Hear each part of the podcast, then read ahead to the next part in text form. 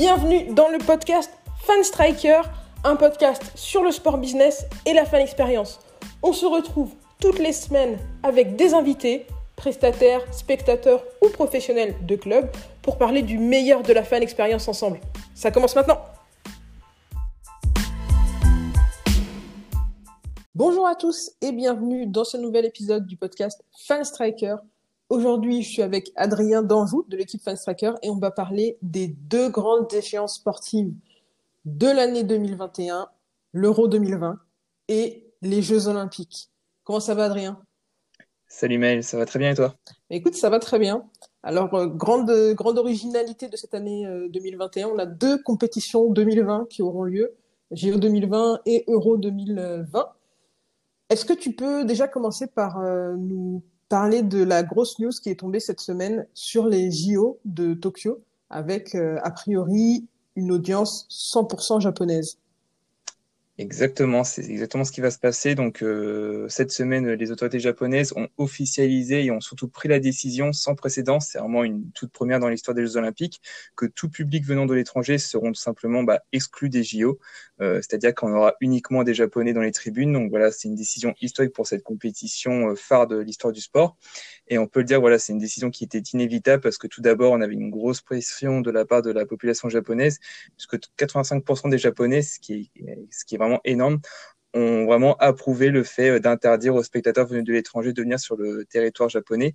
Donc euh, voilà, les conditions sanitaires ont simplement pas rendu possible euh, cette venue massive de spectateurs étrangers comme c'est le cas pour les Jeux Olympiques. Donc voilà, on vit vraiment une situation sans précédent et la question qui se pose maintenant, comment va être l'ambiance dans les tribunes, sachant qu'on aura uniquement des Japonais.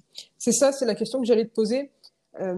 On pense toujours que, enfin, on pense toujours quand on pense aux Jeux Olympiques à la finale du 100 mètres, euh, à ces soirées d'athlétisme où le, le stade est, est rempli, euh, à ces, euh, à ces compétitions de natation où le stade est rempli. Mais il y a aussi des sports qui sont un, un peu moins, un peu moins prisés des supporters, des sports qui attirent moins les foules. Le fait que la, que le public ne soit pas international, peut-être que ça va avoir un impact sur l'ambiance qu'il y aura dans le stade pour des sports un peu moins populaires. C'est, ça reste à voir. Je ne sais pas si tu avais entendu cette information passer. Moi, je me rappelle que vers, vers décembre, euh, j'ai écouté un podcast et il y avait des discussions sur le fait que euh, pour les JO de 2020, ils pensaient faire venir des, des spectateurs professionnels.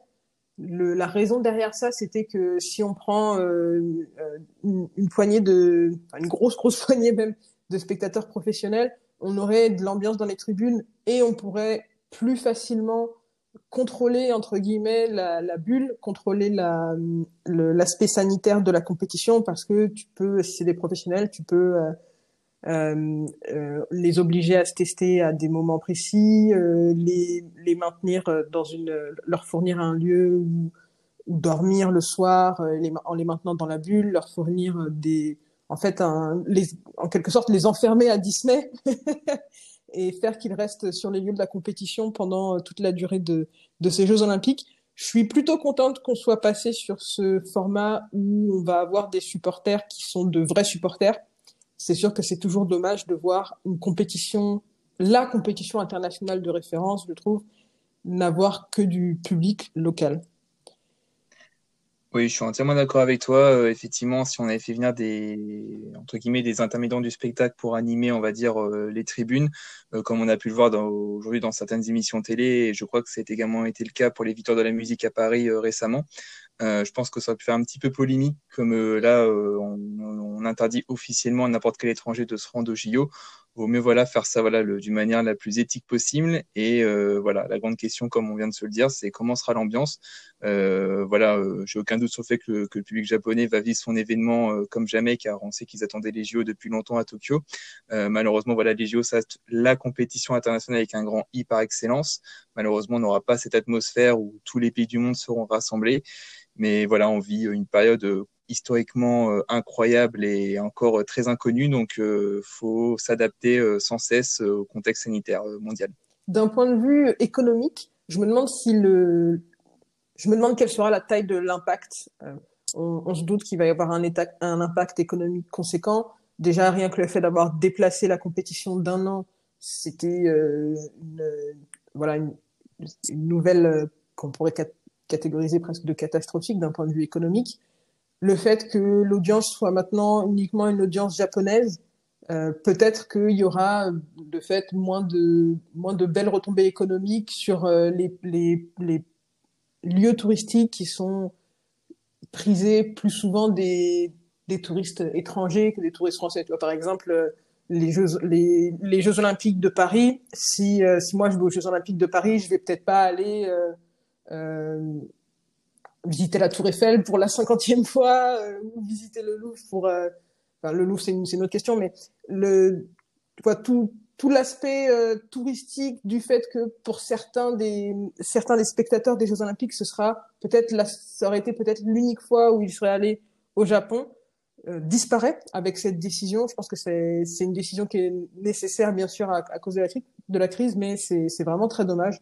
En tout cas, on, on, a hâte de pouvoir se retrouver en 2024 euh, pour faire euh, une vraie fête du sport international et, et faire des Jeux olympiques dans, dans des conditions habituelles. Je pense que la fan expérience au, au Japon sera aura un esprit très différent, très différent voilà, bah on peut dire que ce seront simplement les Jeux Olympiques, euh, malheureusement, euh, voilà, du, coronavirus, où voilà, on a dû faire face à une situation sans précédent pour prendre une décision sans précédente avec un public 100% local.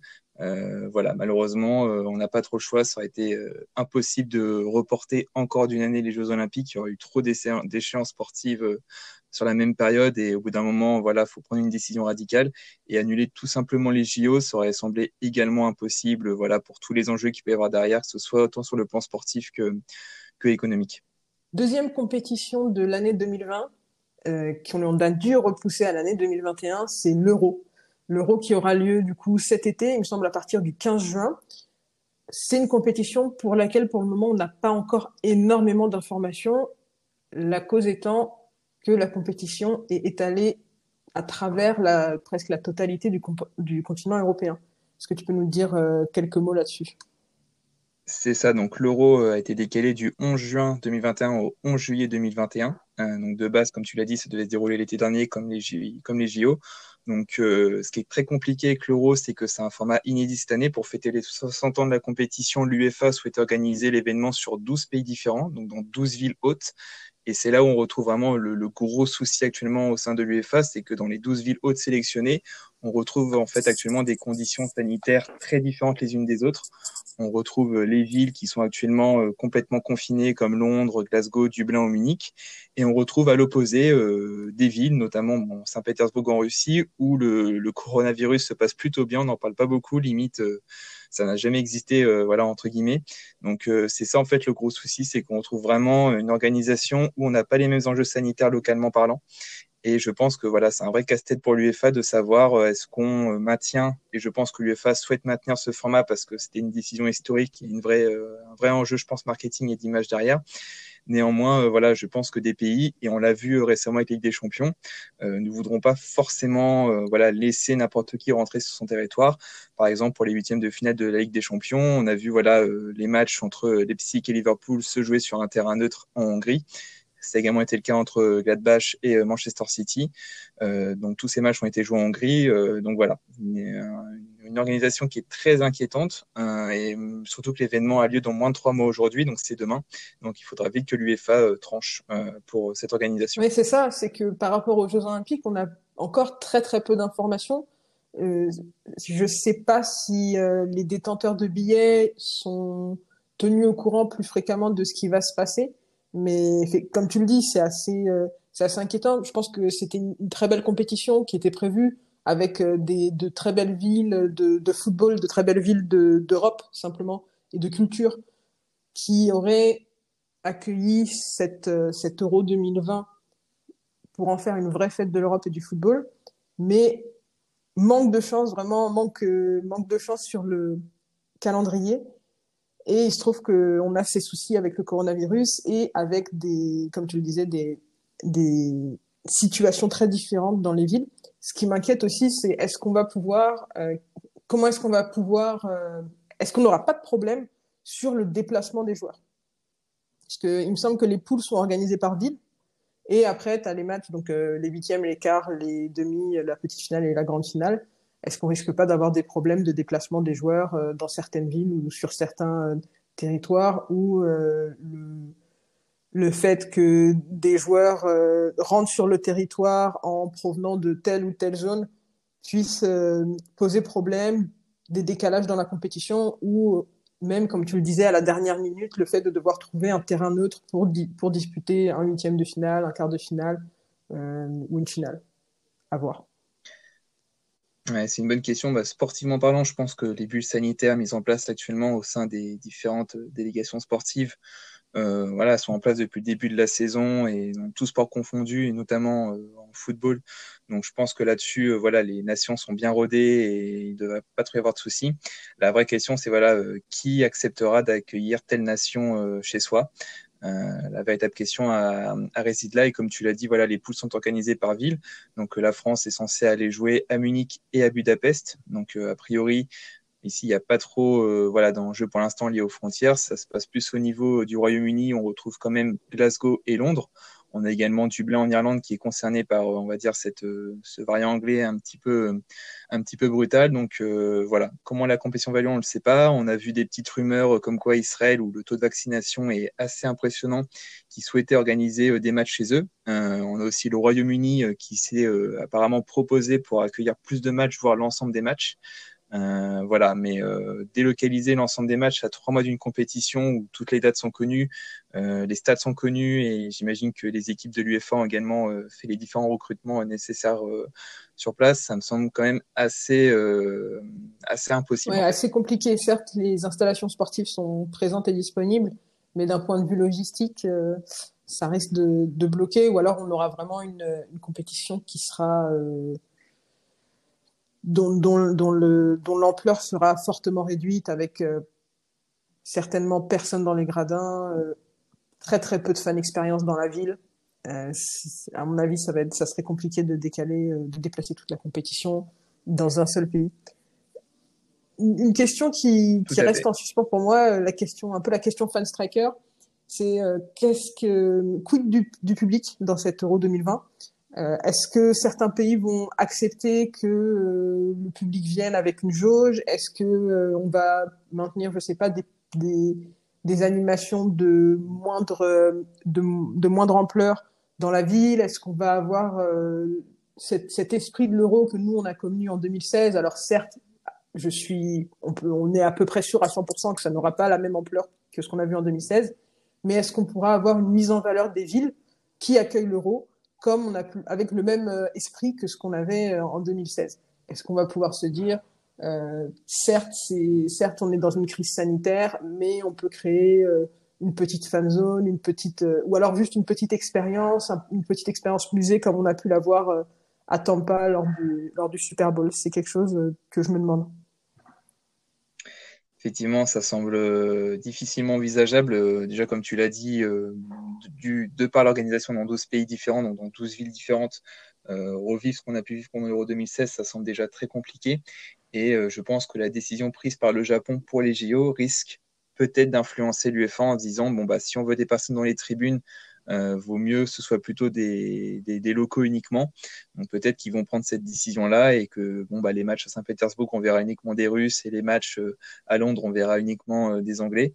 Euh, par exemple, ce serait une décision encore une fois un petit peu triste d'un point de vue euh, voilà ambiance internationale qu'un euro a pour habitude de nous procurer tous les quatre ans. Là, malheureusement, on risque peut-être de s'orienter vers ça si on veut qu'il y ait du public dans les tribunes. Et je pense que l'UEFA, pour des raisons euh, voilà télévisuelles, euh, euh, médiatiques et d'ambiance, a besoin et souhaite avoir du public dans les tribunes. Je pense qu'on a tous marre de voir les stades vides actuellement quand on regarde des compétitions sportives. on veut vite voilà retrouver des images qu'on avait pour habitude de voir avant, ce, avant cette pandémie malheureusement, euh, voilà, ça semble compliqué de mélanger les populations euh, dans, un, dans un stade euh, aujourd'hui et également dans les mois qui viennent. On va terminer peut-être avec une petite note d'optimisme. Je pense que s'il y a deux compétitions qui ont les moyens et le, le, public nécessaire pour mettre en place des dispositifs de fan expérience à l'extérieur impressionnants, c'est bien l'Euro et les Jeux Olympiques.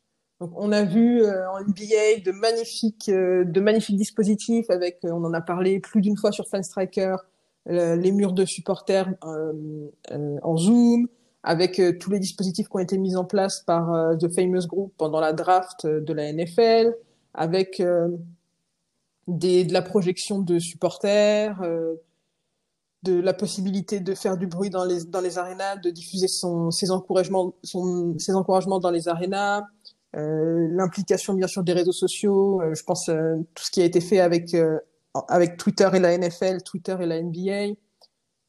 Il y a bien deux compétitions où je, pense qu'on peut avoir cet impact en termes de fan expérience pour les fans qui peuvent pas se déplacer c'est l'Euro et les JO. Donc j'espère qu'ils nous préparent quelque chose d'assez incroyable pour nous les supporters qui allons devoir suivre ça de loin.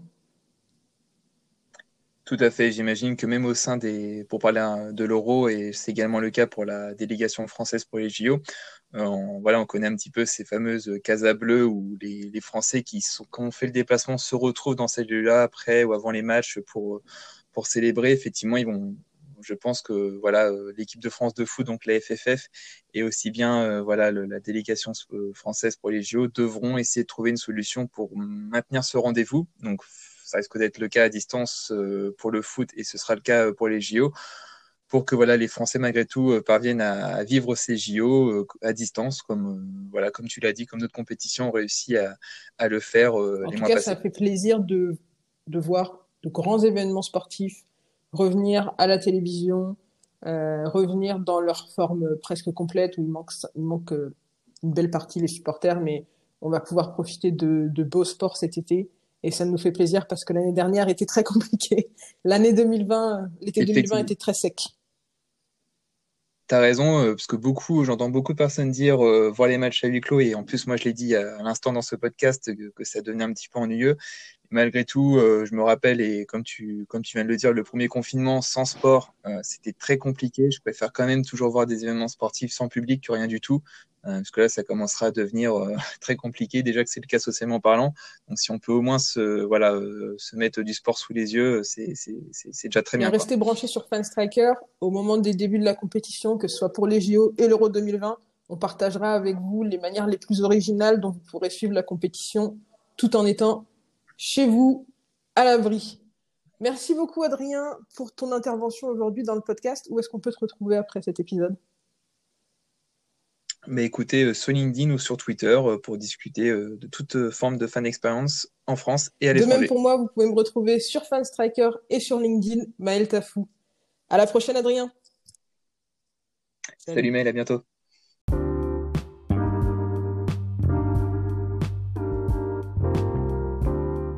Merci à vous de nous avoir rejoints pour ce podcast. Comme d'habitude, si vous voulez aller plus loin sur les sujets dont on a parlé, je vous ai mis plein de liens dans la description.